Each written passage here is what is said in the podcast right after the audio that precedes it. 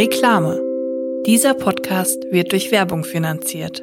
Heute stellen wir euch Asam Beauty vor. Asam Beauty stellt hochwertige Kosmetik made in Germany her. Die Produkte sind tierversuchsfrei und werden naturnah und hauptsächlich vegan hergestellt. Es gibt da eigentlich alles, was man für eine Make-up- und Skincare-Routine so braucht. Ich habe ein paar Produkte getestet und mein Favorite sind die Sundrops mit Lichtschutzfaktor 50. Sonnenschutz muss sein und ich liebe die, weil ich die einfach in meine normale Tagescreme reinmischen kann. Da hat man morgens auch direkt so einen kleinen Spaßeffekt, dass man sich fühlt wie eine Alchemistin, die sich gerade was Verrücktes zusammenbraut. Wenn ihr Asam Beauty jetzt auch mal ausprobieren wollt, dann könnt ihr mit dem Code DRINIS15 15% auf fast alles sparen. Den Link findet ihr in den Show Notes. Der Code ist in Deutschland, Österreich und der Schweiz gültig. Reklame Ende.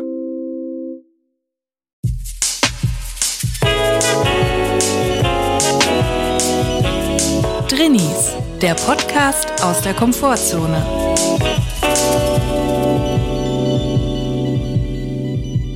Hallo und herzlich willkommen zu einer neuen Folge Drinnies. Frohes neues Jahr. Ein neues Drinnies-Jahr bricht an. Wir hoffen, es geht euch gut und wenn nicht, ist auch okay. Mir geht's gerade sehr gut. Ich habe noch bisschen Tränen in den Augen, weil ich so gelacht habe eben. Vielleicht eine kurze Erklärung. Ich habe neulich im Fernsehen gesehen, da, da lief eine Show, ich glaube Dali Dali hieß sie. Ein Remake mit Johannes Bekerner als Moderator. Und es wurden immer zwei, zwei Teams eine Aufgabe gestellt, zum Beispiel zu sagen, ähm, etwas, was du nicht in deinem Klo finden willst. Und dann müssen sie ab, abwechselnd schnell Sachen sagen. Und je mehr Begriffe sie finden, desto besser. Und dann habe ich gedacht, es wäre super lustig, wenn wir das auch mal spielen. Aber es war so ein Fail. Ich habe gesagt, Chris, Dinge, die du nicht zum fremden Kind sagen solltest. Und Chris direkt, ist dein Friseur gestorben? Ja. ist dein Friseur gestorben? Das, das war bei uns so ein, so ein Spruch auf dem Schulhof, in dem man eine scheiß Frisur hatte. Ist dein Friseur tot? Mega scheiße. Ich muss aber sagen, ich konnte es gerade gut ähm, gebrauchen, so ein kleiner Lacher, weil ich komme ja gerade aus Aspen. Ah, ich ja, habe ja. hab die Silvester in Aspen verbracht, Mhm. Aspen, Colorado. Und da lief auch alles gut mit dem Rückflug und Colorado. alles, aber ich bin in Paderborn-Lippstadt, am Flughafen, bin ich sehr lange hängen geblieben und habe jetzt auch deswegen einen Jetlag. Bist du da mit deinem Privatjet gelandet? ja, die REs sind nicht gefahren und da habe ich jetzt zwei Nächte durchgemacht, deswegen habe ich einen Jetlag wegen Ah, Paderborn-Lippstadt. ja. Hast du dann noch den, äh, die Magnumflasche Wurf Clicquot aus dem Skihelm getrunken oder wie sieht das aus in Aspen? Nee, ich habe einen Dom Perignon habe ich getrunken. Perignon. Bei mir auf dem Balkon, da konnte ich, habe ich Kylie gesehen, Haley habe ich gesehen, Pill und Tom. Ich habe ja gesehen, im, äh, es gibt ja diesen Cloud9, diesen, diese Après-Ski-Hütte in Aspen, wo nur die Superreichen Oh, rein der ist schon wieder so ein bisschen durch. Ja, das ist schon wieder durch, aber es gab dann äh, so Rituale, dass man da nur reinkommt in diesen Club, wenn man schon 100 Flaschen Champagner versprüht hat vorher. Also nicht getrunken, man muss sie nicht getrunken haben, sondern man muss sie einfach aus der Flasche gekippt haben. Erst dann darf man den Club joinen. Ja, das ist so ein bisschen das Bergheim von der Espen, nur dass man da sehr viel Kleidung anzieht, weil man halt draußen ist auch, weil es kalt ist. Der Friseur gestorben? ja. Und Naja. wie war's so in Espen? Fühlst du dich gut und bist erholt? Oder? Ja, ich bin erholt. Es war natürlich jetzt auch ähm, heftig für so zweieinhalb Tage dahin zu fliegen, muss man sagen. Ja, das gut. ist schon auch ähm, heftig, aber es hat sich schon gelohnt. Ich habe ein bisschen geböllert da. Ein bisschen Bob gefahren oder ja, ich auf der Aldi-Tüte Ich bin runter?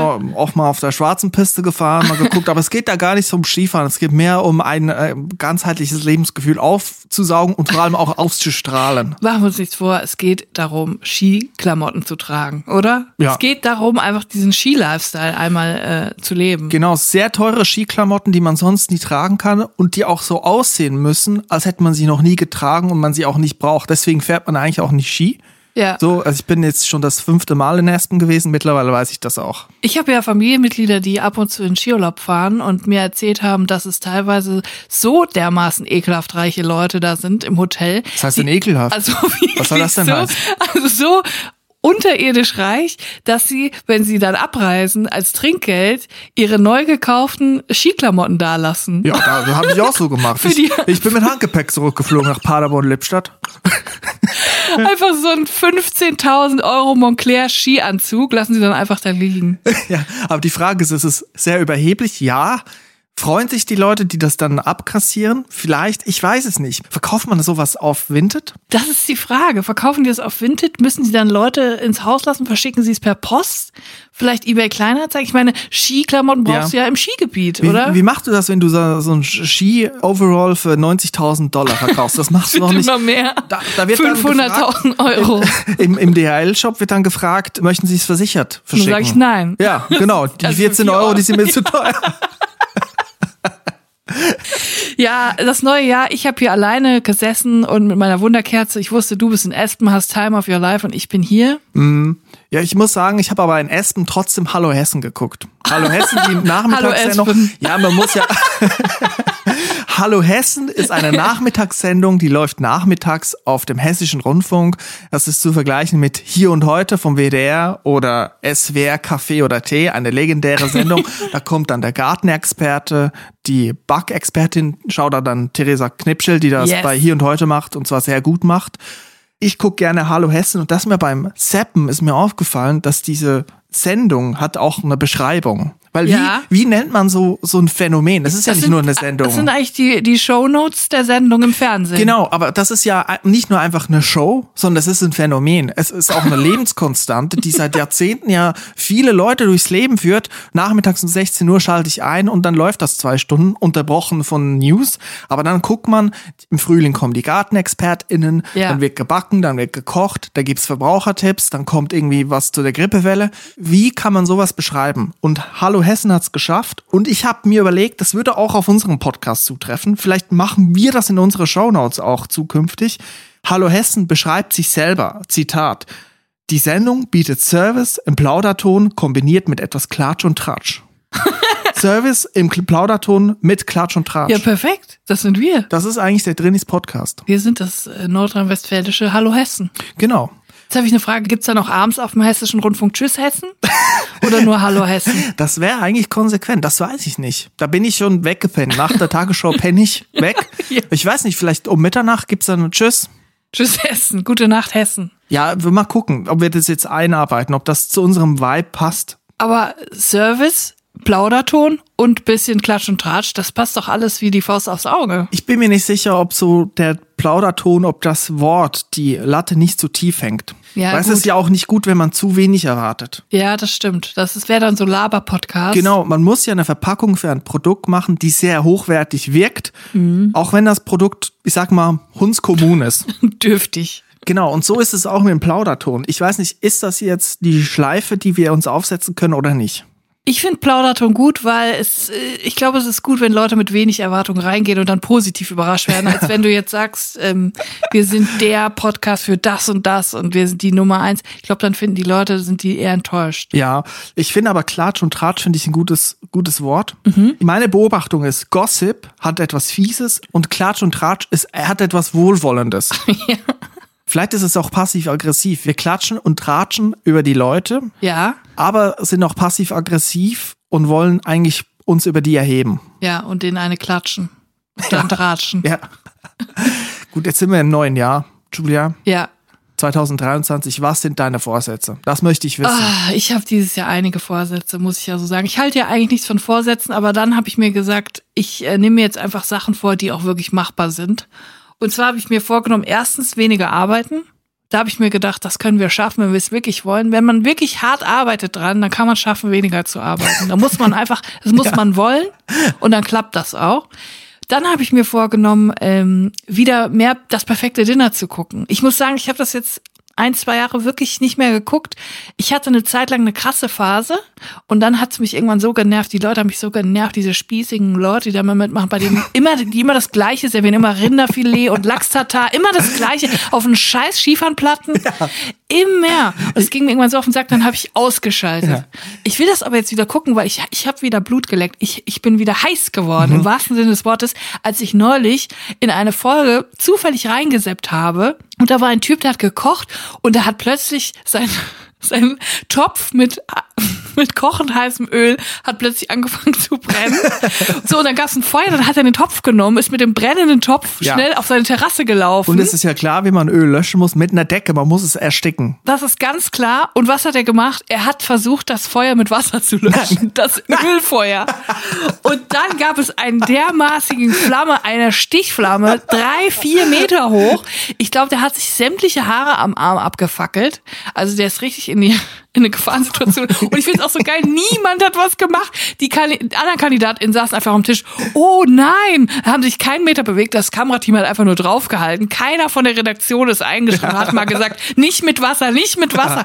Keiner hat was gesagt, niemand. Und es gab einfach ein Riesenfeuer. Und ich dachte so, yes, das will ich beim perfekten Dinner sehen. Das ist Einsatz, das ist Drama. Und deswegen werde ich jetzt wieder mehr, mehr von den äh, Sendungen gucken. Finde ich aber schon wieder genial, wenn man da jemand so böse ins Messer laufen lässt und einfach nicht sagt, nicht mit Wasser löschen. Weil du weißt ja auch, als eine Person, die bei Fernsehen und Film arbeitet, dass wenn nur schon eine Kerze brennt bei einer Showaufzeichnung oder mal so ein Tischfeuerwerk gezündet wird, dass da eine Person der Feuerwehr da sein muss. Eine Brandschutzbeauftragte Genau, Person. die das überwacht, damit da nichts schief läuft. Es reicht schon eine Kerze. Ein Teelicht reicht schon. Genau. Und da hat sich natürlich die Redaktion von Perfektes Dinner hat sich natürlich den bürokratischen Aufwand gespart und auch Geld gespart und hat natürlich den Typen einfach ins Messer laufen lassen und trotzdem hat es eine riesen Stichflamme gegeben und ist für mich ein Einschalter. Maximaler Effekt, würde ich sagen. Also ich bin jetzt wieder hooked. Ich werde jetzt wieder einschalten.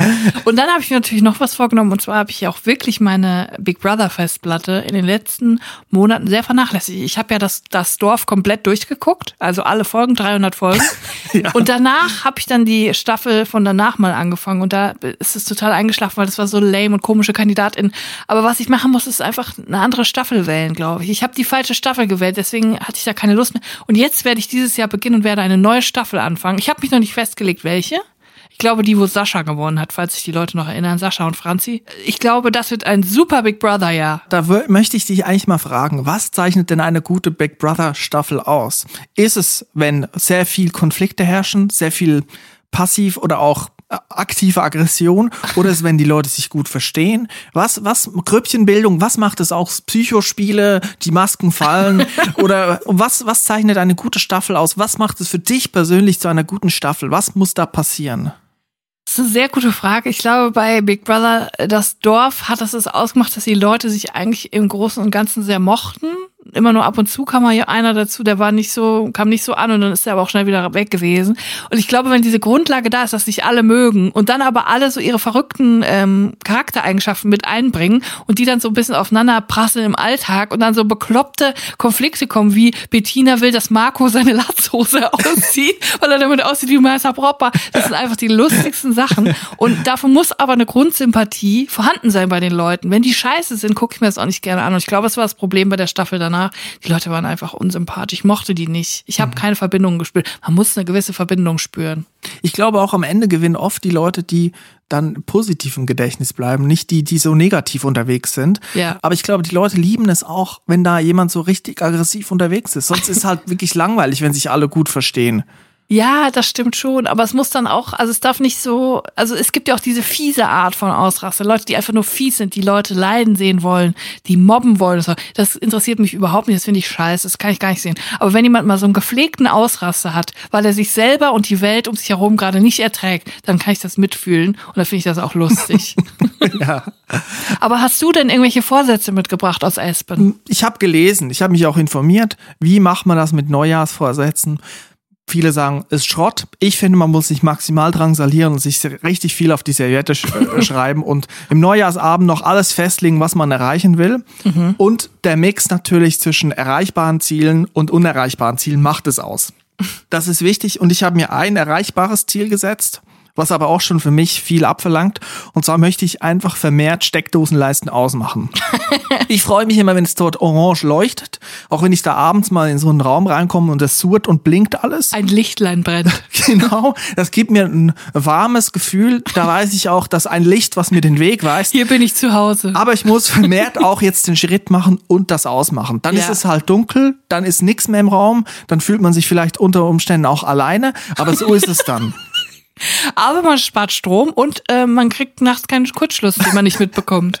Genau. Und das andere ist, was zugegebenermaßen auch schwierig ist, aber ich möchte Konflikten nicht mehr so aus dem Weg gehen. Ich habe mir überlegt, ich gehe zukünftig direkt rein, mit dem gestreckten Bein, mit den ausgestreckten Arm, direkt Propeller. Einfach alle anderen Stufen überspringen, einfach direkt Eskalation. Genau, nicht lösungsorientiert, nicht falsch verstehen, nicht Konflikte lösen, sondern Konflikte zum Eskalieren bringen. Gar nicht erst auf Augenhöhe gehen. Ja, genau.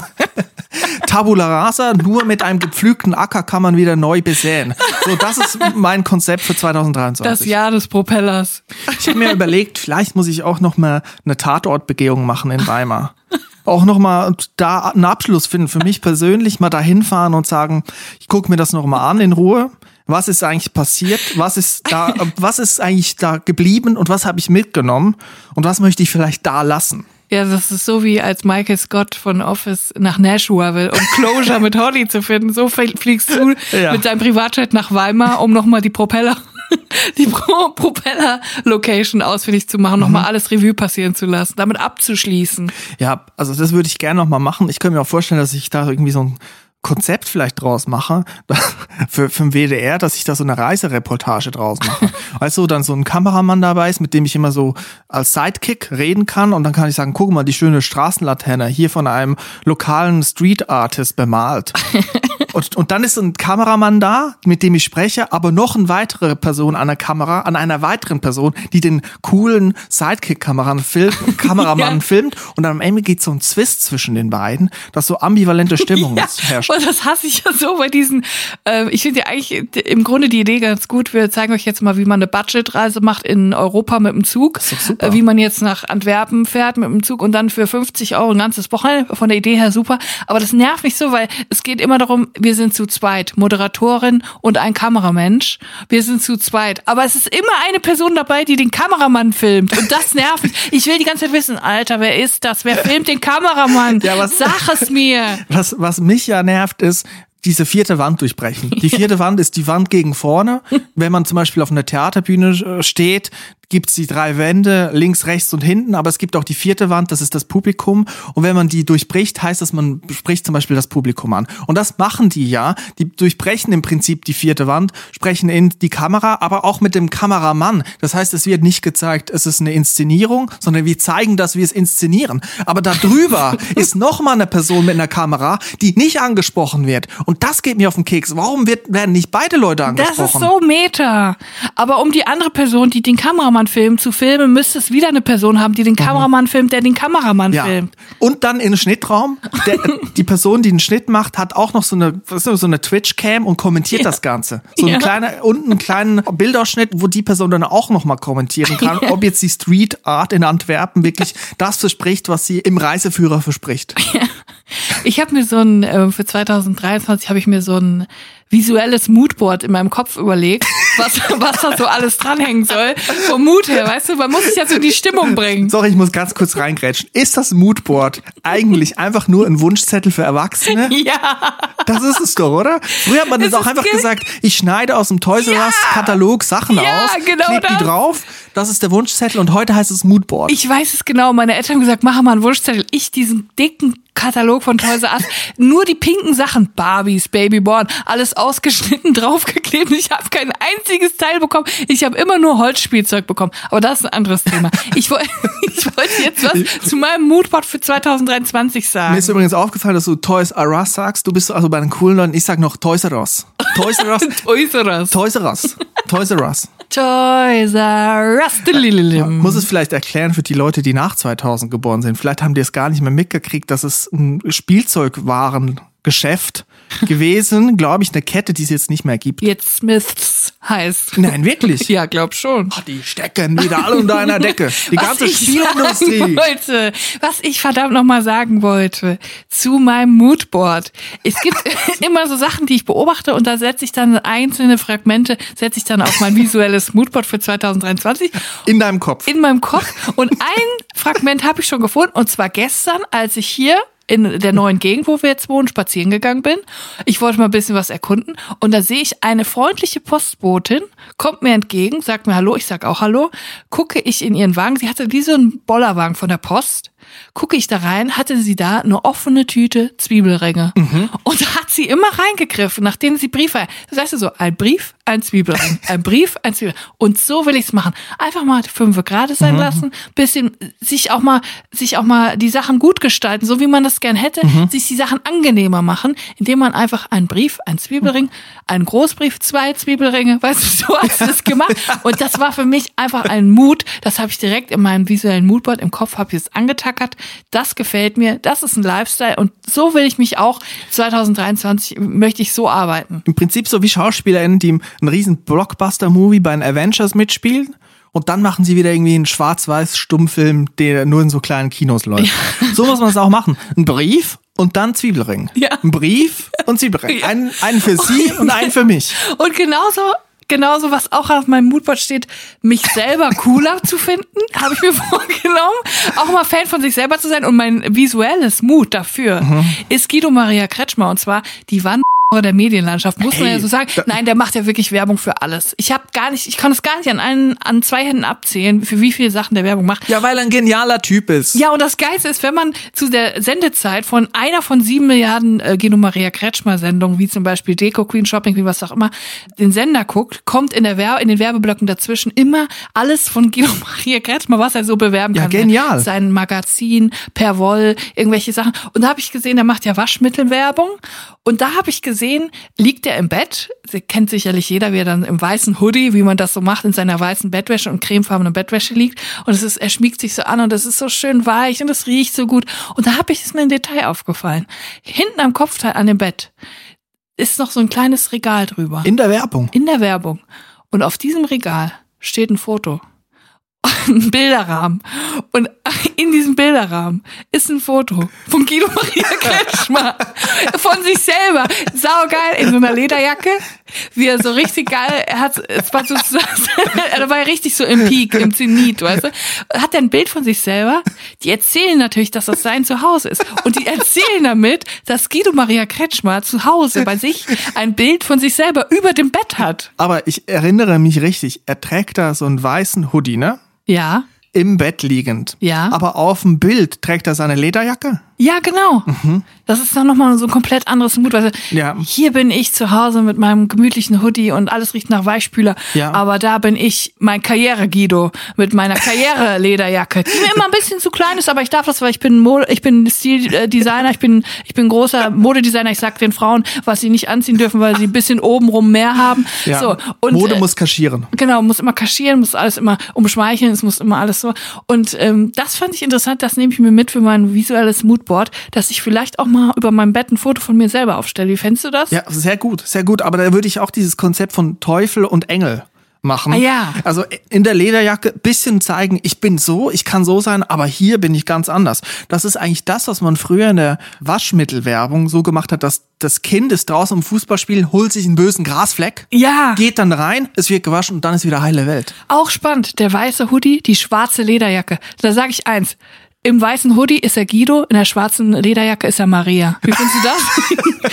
Guido und Maria, Guido und Maria. Und die haben die ganze Zeit so einen Schlagabtausch. Nimm den Werbeauftrag an, mach es, Guido, du brauchst das Geld. Und dann so, du kannst nicht für alles Werbung machen. Die töten Schweine für das, für den Weichspüler. Das ist eine Unterstellung, die kann ich nicht hier untermauern. Aber das sind die Konflikte, die zwischen Guido und Maria abgehen. Das musst du dir vorstellen. Ja, also das, ähm, ich finde, mein visuelles Moodboard ist eine gute Idee. Ich habe jetzt schon zwei Sachen da manifestiert. Vielleicht kommen ja noch mehr dazu. aber eigentlich schon genial. Man macht eine Sendung, die ist mit Werbeblöcken unterbrochen und dann läuft Werbung, wo auch nur die Person eigentlich vorkommt, die gerade in der Sendung davor und danach zu sehen ist. Dann rafft man auch irgendwann nicht mehr, was ist eigentlich Sendung. Ich habe auch letztens habe ich diesen Film Glass Onion geguckt auf Ja. Netflix. So alle mega Hype und alle finden es toll. So, aber das jetzt wirklich so im Minutentakt kommt da Werbung. Und eine Sache, die ich gelernt habe bei Film und Fernsehen, wenn man ein Logo sieht, wenn ein Produktename wie iPad ausgesprochen wird, dann wird's bezahlt. Es und dann, fließt immer Geld. dann wird da ein iPad gezeigt, der eine gewinnt ein iPad, dann kommt irgendwie Adidas, dann Porsche. Porsche wird vorgefahren. Also wenn beim Tatort da einmal ein BMW gezeigt wird, das Logo, dann ist das, ja, vielleicht, weiß ich nicht, ist dann zufällig mal ein BMW hingestellt worden auf dem Parkplatz. Ja, hast du denn auch ein Moodboard oder hast du was im Kopf, was dich irgendwas du an dein Moodboard pinnen würdest? Ja, mein Problem ist ja, dass wenn ich jetzt ein Moodboard hätte, das wäre in Zukunft einfach im Dunkeln, weil ich ja, wie gesagt, die Steckdosen leisten, das Lichtlein wird ausgeschaltet, es erlischt und damit auch meine Weitsicht. Aber ich muss auch im Moment leben und das verbalisiere ich auch durch dieses Auslöschen der Steckdosenleiste. Ja, okay. Espen hat mich auch zu einem anderen Menschen gemacht. Espen hat dich verändert. Ehrlich gesagt hat mich Paderborn Lippstadt zu einem anderen Menschen gemacht, muss ich auch mal sagen. Der RE vom, von deinem Privatjet zu uns nach Hause. So, jetzt hat 2023 angefangen und wir wollen natürlich mit einem sauberen, aufgeräumten Schreibtisch ins neue Jahr starten. Das heißt auch, dass wir administrative Sachen wegarbeiten, abarbeiten müssen. Und ähm, wir haben mal wieder eine interessante Zuschrift bekommen, nachdem wir neulich, ich weiß gar nicht in welcher Folge, vor ein paar Wochen haben wir mal darüber gesprochen, dass es ja Leute geben muss, die hauptberuflich Jesus ans Kreuz nageln, mhm. nämlich diese hol hölzernen Jesuskreuze herstellen. Es muss jemanden Jesus ans Kreuz nageln. Im Prinzip das, was dort dargestellt wird als die Passion von Jesus Christus, muss noch mal jemand machen mit einem Hammer oder einer Schraube. Das Und ist die Frage. Tagtäglich Torx, Spax oder Nagel. und tagtäglich nacherleben. Und wir haben eine interessante Zuschrift bekommen, die möchte ich jetzt gerne mal vorlesen, um das mal zu, zu klären. Liebe Julia, lieber Chris, danke für eure wunderbare neue Folge Drinis zum Thema Holzhaus mit Jesus. Ich komme aus einer sehr katholischen Gegend, in der viele Leute zahlreiche Verwandte haben, die entweder Priester, Nonnen oder Ordensbrüder sind oder waren. Stichwort zu wenig Erbe für zu wenig Kinder. Oder in sonstiger Weise im Dunstkreis der katholischen Kirche beschäftigt waren oder sind. So auch Hans, ein Cousin meiner Oma. Er ist einer dieser ominösen Leute, die hauptberuflich Jesus ans Kreuz nageln und auch Jesuskinder aus Holz für Krippen schnitzen. Omega und Alpha quasi. Ich weiß nicht genau, ob Hans Nägel oder Schrauben für seine Arbeit benutzt, aber die Bezeichnung des Berufs ist absolut herrlich. Herrgottschnitzer. Wann immer, wenn immer wir an irgendwas vorbeikamen, das Hans gemacht hat, meist random Wegekreuze oder Grabkreuze im ganzen Landkreis, wurde mit Ehrfurcht in der Stimme von Hans dem Herrgottschnitzer geredet. Leider habe ich ihn nie kennengelernt, aber er muss ein toller und katholischer Hecht gewesen sein. Liebe katholische Grüße aus Fechter, Alexandra. Danke, Alexandra. Jetzt wissen wir wenigstens, auch wenn wir nicht wissen, welche Schrauben und welche Dübelgröße sie benutzen, wir wissen jetzt wenigstens, dass sie Herrgottschnitzer heißen. Mhm. Ist irgendwie auch ein schöner Name. das ist wirklich so. Ich muss mal gucken, ob es davon eine Ausgabe von SWR Handwerkskunst ja. gibt. Weißt du, diese mega ja. langsam erzählte Sendung, wo ich alte, Hand, meist handwerkliche Berufe porträtiert werden und gezeigt wird, wie baue ich ein altes Kado, einen alten das Einbaum. Das ist so eine geile Sendung. Ich habe gesehen, es gab noch eine neue Folge. Ich weiß gar nicht, ob die neu war. Die wurde mir reingespült. Wie baut man eine Western-Gitarre? Die haben immer mhm. so geile Themen und das ist so richtig beruhigend. Also wenn ihr was zum Runterkommen braucht, dann guckt euch die SWR Handwerkskunst mhm. auf YouTube an. Ich war auch mal als Kind in einem Ort, ich weiß gar nicht mehr, wo es war, vielleicht bei meiner Verwandtschaft in Österreich. Auf jeden Fall waren da auch sehr viele Wegkreuze und da war ich so wie ein Tourist in einer fremden Kultur und ich wusste auch nicht genau, wie man sich da verhalten muss. Und ich dachte, man müsse vor jedem dieser Wegkreuze kurz innehalten. Also ich bin da mit sehr großer Verspätung bin ich dann an meinem eigentlichen Ziel angekommen, weil ich dachte, es würde die Kultur vor Ort schämen, wenn ich da einfach so mir, mir nichts mir nichts daran vorbeigehe. Da hast du ja lange gebraucht wahrscheinlich. Habe ich sehr lange gebraucht und danach habe ich erstmal einen Almdudler getrunken. Mit einem Filzhut. Ja, eine schöne Jausenplatte habe ich mir gemacht. Mm, lecker. Naja, gut, jetzt wissen wir, dass es Herrgottschnitzer sind und wir sind wieder etwas klüger geworden. Ja. Das ist doch auch schön. Julia, ich finde auch 2023 ist das Jahr der Lösungen. Mhm. Und ich finde, deswegen sollten wir jetzt eine Drinseiterfrage beantworten, so wie wir das immer machen, endgültig und mit einer eindeutigen Lösung. Ja. Hättest du da Lust drauf? Auf jeden Fall. Die erste Drinseiterfrage des Jahres 2023. Drinsider, scharf nachgefragt. Uns hat eine Person geschrieben, ich weiß gar nicht, ob sie anonym bleiben möchte. Ich mache ich mach's mal besser anonymisiert, weil es geht sehr in die persönlichen Gefilde, in die familiären Strukturen rein. da geht's eigentlich um eine klassische ja, Verwechslung, die nicht aufgelöst wird. Und ich lese einfach mal vor. Mhm. Mein Freund hat eine Oma. Soweit, so gut. Sie ist auch sehr nett. Bei unserem ersten Kennenlernen von der Oma und mir fragte sie mich, wie es denn meiner Oma geht. Da diese kurz vorher eine Knie-OP hatte, dachte ich, sie würde darauf anspielen und meinte sowas wie, ja, an sich gut, sie muss jetzt halt bisschen langsam machen, aber wird schon. Bei unserem nächsten Treffen fragte sie mich wieder nach meiner Oma und ob es denn dort auch gutes Essen gäbe. Sie habe gehört, das Essen sei da manchmal schlecht. ich dachte, sie meint bestimmt das Krankenhaus, konnte ich ihr auch darauf eine sinnvolle Antwort geben. Beim nächsten Treffen fragte sie mich dann, ob sich meine Oma denn bei meinen Besuchen noch an mich erinnern könne oder nun auch das schon nachließe. Da wurde ich etwas stutzig. Meine Oma hat ein neues Knie, sie ist nicht dement. Nach weiteren komischen Fragen, auf die ich etwas herumdrucksend geantwortet hatte, wurde mir klar, die verwechselt da irgendwas. Also weihte ich meinen Freund ein, erzählte ihm von meinem Verdacht und er bestätigte mir, dass seine Oma mich wohl mit seiner Ex-Freundin verwechselt, deren Oma kurz vor der Trennung ins Seniorenheim kam. Nein. Ich brachte es nicht übers Herz, sie über ihren Irrtum in Kenntnis zu setzen und tat, was mir in diesem Moment als einzig Logisches erschien. Ich spielte einfach mit. So spannend ist es nun auch nicht, dass die Oma im Seniorenheim ist, dachte ich mir, die Fragen hören bestimmt bald auf und andere Themen rücken in ihr Interesse. Immerhin hat mein Leben auch Interessantes zu bieten, über das man mir Fragen stellen könnte. Nun, falsch gedacht. Das Ganze ist mittlerweile schon fast drei Jahre her. Ich sehe seine Oma circa einmal im Monat und jedes Mal fragt sie mich nach neuen Stories aus dem Seniorenheim. Das wurde irgendwie zu einem Selbstläufer und unbeabsichtigt wurden meine Antworten immer ausführlicher. Ich habe, um glaubhaft zu sein, sogar extra ein schickes Seniorenheim gegoogelt und schreibe mir nach jedem Besuch bei ihr auf, welche Geschichte ich hier wieder aufgetischt habe. Dafür habe ich mir auch Namen von BewohnerInnen ausgedacht, mit denen meine Oma Romme spielt und im Garten auf der Bank sitzt. Ihr merkt, ich bin tief verstrickt. Bisher habe ich es ganz gut geschafft, dass die anderen Familienmitglieder unsere Gespräche nicht mitbekommen. Das alles ist aber eine Frage der Zeit und meine Sorge wächst, als verrückte Lügnerin enttarnt zu werden. Was kann ich tun, damit dieser Schwindel niemals auffliegt? Das ist ja ein Kartenhaus. Ja. Das ist ein Kartenhaus aus Lügen. Ja, das ist aber auch ein Glashaus aus Lügen, muss man auch sagen. Ein Kartenhaus, aber die Karten sind aus Glas. Ja, das ist echt schwierig, aber ich kann das gut nachvollziehen. Man hat den Punkt verpasst, die Person aufzuklären. Es hätte wahrscheinlich so ein bis drei Momente gegeben, wo man realistischerweise hätte sagen können, Moment, ich glaube, du verwechselst was. Und dann hätte man in Kauf nehmen müssen, dass es der Oma des Freundes sehr peinlich gewesen wäre. Allgemeine peinliche Stille, peinliche, unangenehme Ja. Gefühle.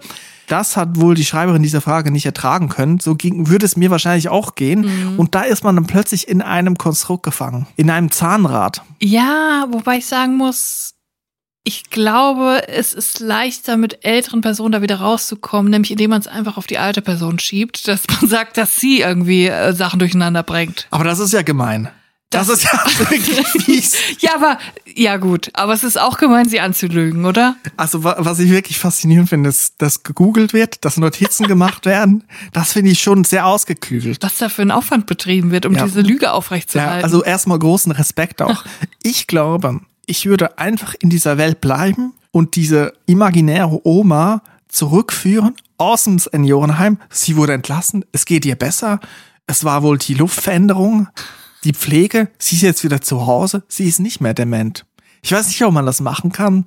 Oder ob sie das. ist geheilt, das geht doch gar nicht. Ja, ich, ich meine, was willst du sonst machen? Also entweder weiterspielen. Ganz ehrlich, ich finde, es ist die Aufgabe des Freundes. Wir haben den jetzt noch gar nicht zur Rechenschaft gezogen, aber das ist seine Aufgabe. Es ist seine Ex-Freundin, es ist seine Oma.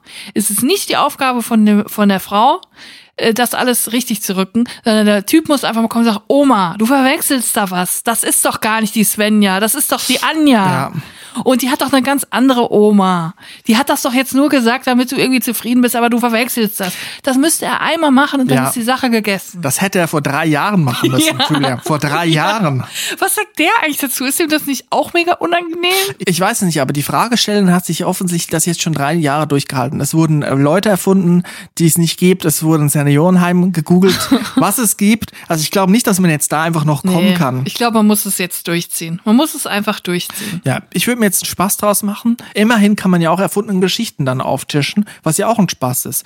Also ich habe so zwischen den Zeilen gelesen, dass sie bisschen düpiert ist, dass die Oma nicht nach ihrem Leben fragt oder immer nach dem Leben der anderen Oma. Ich würde da versuchen, auch die positiven Seiten zu sehen. Ja, oder sie könnte die Sachen, die sie erlebt, erzählen, aber halt erzählen, dass die Oma das erlebt hat. So hat sie zwei Fliegen mit einer Klatsche. Ja. Und dann kann sie sagen, ja, meine Oma ist jetzt einen Marathon gelaufen neulich, einen Halbmarathon. Meine Oma ist an der Uni angenommen worden.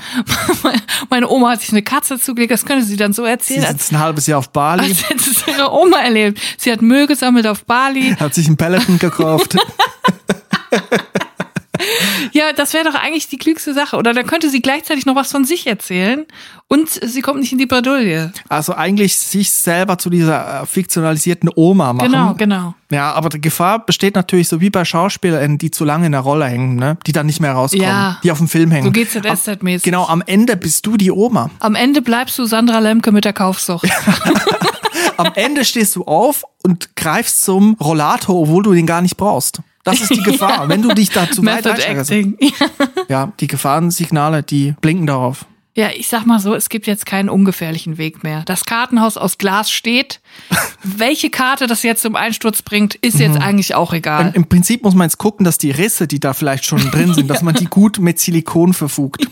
Da muss man vielleicht einen Bauschaum kaufen, dass, dass man ein gutes Fundament, das Fundament ist ja ein bisschen wackelig, aber vielleicht kann man außen mit so ein bisschen mit, mit Stützen dran arbeiten. Mal eine gute Silikonfuge machen, was mit Baumschaum machen, im schlimmsten Fall mit Tesafilm. Das muss einfach, das Glashaus darf nicht zerbrechen. Ich bin froh, dass wir hier wieder helfen konnten. Aber wirklich Respekt für die ganze Recherchearbeit. Das ist ja fast schon so CIA-mäßig eigentlich, oder? Diese Frage haben wir jetzt wirklich alle beantwortet. Das Spiel weiterspielen und sich selber ins Unglück. Sich weiter, selber zur Oma machen. Ja, und einfach weiter ins Unglück sich stürzen. Ja, super, das haben wir geklärt. Das war's mit der ersten Drinsider-Frage dieses Jahres. Yes.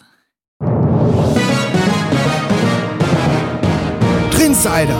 Scharf nachgefragt. Neulich hat uns eine Person geschrieben, die gesagt hat, dass sie unseren Podcast immer zum Einschlafen hört und dann immer noch im Bett lacht, aber dann immer so die letzten fünf Minuten des Podcasts verschläft. Ja, was sehr bedauerlich ist, weil die letzten fünf Minuten sind die besten. Und deswegen wünscht sie sich eine Podcast-Folge mit allen letzten fünf Minuten von allen Folgen. Das fand ich eigentlich ganz lustig, die Idee. Aber dann auch irgendwie traurig, die Idee, dass wir die letzten fünf Minuten immer ähm, vergebens aufnehmen. Eigentlich können wir jetzt totale Scheiße reden, weil jetzt sind ja die letzten fünf Minuten. Manche Leute sind jetzt schon eingeschlafen. Das stimmt nicht ganz. Ich bin in die Zahlen gegangen, nachdem ich da gehört habe, dass die Leute wegpennen. Und da habe ich mal geguckt, das ist eine Minderheit. Das ist eine Minderheit. Die, das ist eine Minderheit, die das verpennt am Schluss. So, und jetzt möchte ich euch mal sagen, liebe Minderheit, die jetzt schon eingeschlafen ist, was ihr jetzt verpasst. Und zwar möchte ich jetzt über folgendes Thema noch sprechen. Die Schlafmützen.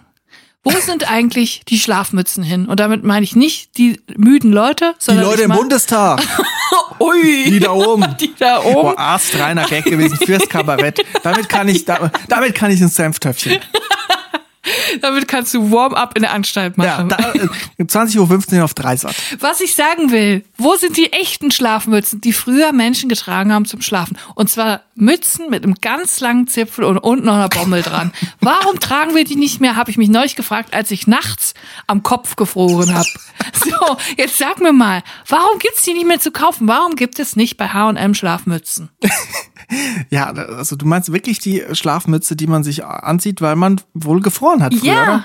Ja, warum? Ich weiß nicht, weil die Leute die Heizung aufdrehen, obwohl man ja jetzt die Heizung wieder runterdreht. Eigentlich gar Eben. keine blöde Idee. Es ist doch jetzt die Zeit für Schlafmützen. Ich, Chris, ich google das jetzt. Ich google jetzt, ob man noch Schlafmützen kaufen kann. Jetzt, wo wir alle Strom sparen, wo wir Heizung sparen, Ja. Gas sparen, da muss man doch wieder zur Schlafmütze Naja, aber greifen. ernsthaft, wirklich keine blöde Idee. Also, Schlafmütze kaufen. wenn die Heizung nicht läuft, muss man sich eben wärmer anziehen. Aber ich glaube nicht, dass es das noch gibt. Hier, hier, hutshopping.de, keine Werbung, hutshopping.de, Schlafmütze. Da steht wirklich Schlafmütze. 9,95 Euro, das ist eine richtig lange, geringelte Schlafmütze mit einer Bommel dran. Kannst du mal mal zeigen? Hier. das ist kein Scherz. Moment, Moment. Fünf Sterne Bewertung, 98 Bewertung. Ich muss in die Bewertung rein. 98 Bewertungen, das heißt, mindestens 98 Leute tragen eine Schlafmütze, eine äh, weiß-blaue, lange Bommelmütze. So eine Mütze, die eigentlich nur die Figuren aus der Augsburger Puppenkiste tragen, oder? Das ist irgendwie, das macht mich irgendwie froh, dass es 98 Leute gibt, die sich dieselbe Frage gestellt haben wie ich. Was ist eigentlich mit Schlafmützen los? Ich muss jetzt mal kurz die Bewertung lesen. Aber warum eine lange Bommel? Ist das nicht unpraktisch? Wieso denn unpraktisch? Das ist einfach ästhetisch. Ich habe Angst, dass ich mich einwickeln würde und dann würde es mich drangsalieren. Super Zipfelmütz. Fünf Sterne. Angenehm zu tragen, sieht schick aus. Auch bei offenem Fenster. In Klammern Zug empfehlenswert. Also es sieht Im schick Zug oder wenn man Zug am Fenster hat? bei offenem Fenster, wenn man im ICE steht, sieht das schick aus. Im Schlafmütze. Moment, ICE. tragen Leute, äh, es gibt ja Leute, die, die schlafen im Zug, ne? Ja. Tragen Leute Zipfelmützen im Zug, um zu schlafen? Eine Zipfelmütz. Ey, das macht mich gerade so happy. Die Leute tragen das wirklich. es sind viele Leute mit einer Glatze, die das tragen, weil sie am Kopf frieren. Ja, das ist in wenigen Monaten auch was für mich eigentlich dann. Vielleicht, ich kann uns beiden eine bestellen, wenn du willst. Die kosten nur 9,95. ja, ist keine Werbung. Wir kriegen keinen Cent dafür. Ich habe ewig nach so einer Mütze gesucht. Frische Luft im Schlafzimmer und eine klassische Herrenglatze vertragen sich nicht gut. ja, das ist doch einfach nur geil. Es gibt noch Leute, die haben noch Vertrauen in die gute alte Schlafmütze. Und das macht mich froh und ich werde es auch mal ausprobieren. Als ich früher im Schlossmuseum gearbeitet habe, wurde ich oft gefragt, warum ist das Bett so kurz? Oder andersrum, ich habe Eltern gesehen, die ihren Kindern unter Höllenqualen am Sonntagnachmittag vor einem zwangsläufigen Publikum, die hinter ihnen in der Schlange standen, erklären mussten, warum das Bett so klein ist, weil die Kinder gefragt haben, Mama, Papa, warum ist das Bett so klein? Und dann mussten die da, weil sie es nicht wussten, Und die irgendwie Eltern haben dann improvisieren. gesagt, die Leute waren früher noch kleiner. Ja, das stimmt nämlich nicht. Die Leute sind nämlich sitzend eingeschlafen. Die haben sich reingesetzt ins Bett. Ja, und das Geile war auch, die haben nicht nur im Sitzen geschlafen, sondern die haben auch in Etappen geschlafen. Die haben immer drei Stunden geschlafen, dann haben sie Feuer nachgelegt, Mhm. dann haben sie nochmal drei Stunden geschlafen, dann haben sie nochmal Feuer nachgelegt und dann sind sie nochmal raus auf den Schwarz Ja. mit Nachbarn und dann haben sie nochmal drei Stunden geschlafen. Das ist doch nur geil. Eigentlich so, wie man es heute macht, wenn man einschläft und Netflix noch läuft im Laptop. Schauen Sie und, noch? Und dann wacht man ab und zu mal auf. Ups, jetzt ist Daniel Craig wohl doch in, in, in die Glasfiedel reingegangen. Und dann schläft man wieder ein und drei Stunden später wacht man wieder auf und man ist in der fünften Staffel Gilmore Girls. Das würde dir mit der Schlafmütze nicht passieren. Da willst du nämlich viel besser schlafen, weil du dann auch die Ohren bedeckt hast. Da hörst du gar keine fremden Geräusche mehr. Das ist schön, dass wir jetzt das geklärt haben. Ich finde, das war ein guter Start in 2023. Yes. Also besser kann es eigentlich gar nicht mehr laufen. Die Schlafmütze kommt auf mein visuelles Moodboard für 2023. Julia, du hast wieder geniale Einfälle. Danke. Du bist ein Genie und deswegen mache ich auch gerne diesen Podcast mit dir. Es ist wirklich wie beim Herrgottschnitzer hier. Genial. Ich wünsche euch eine gute Woche. Bleibt drin, bleibt gesund. Nächste Woche, am Dienstag, haltet euch fest, gibt's eine neue Folge Drinis. Woo! Vielen Dank für eure Bewertung. Vielen Dank fürs Teilen der Folge, fürs Empfehlen.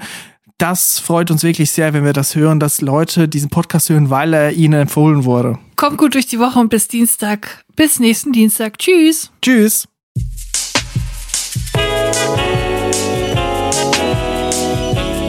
Drinnies, der Podcast aus der Komfortzone.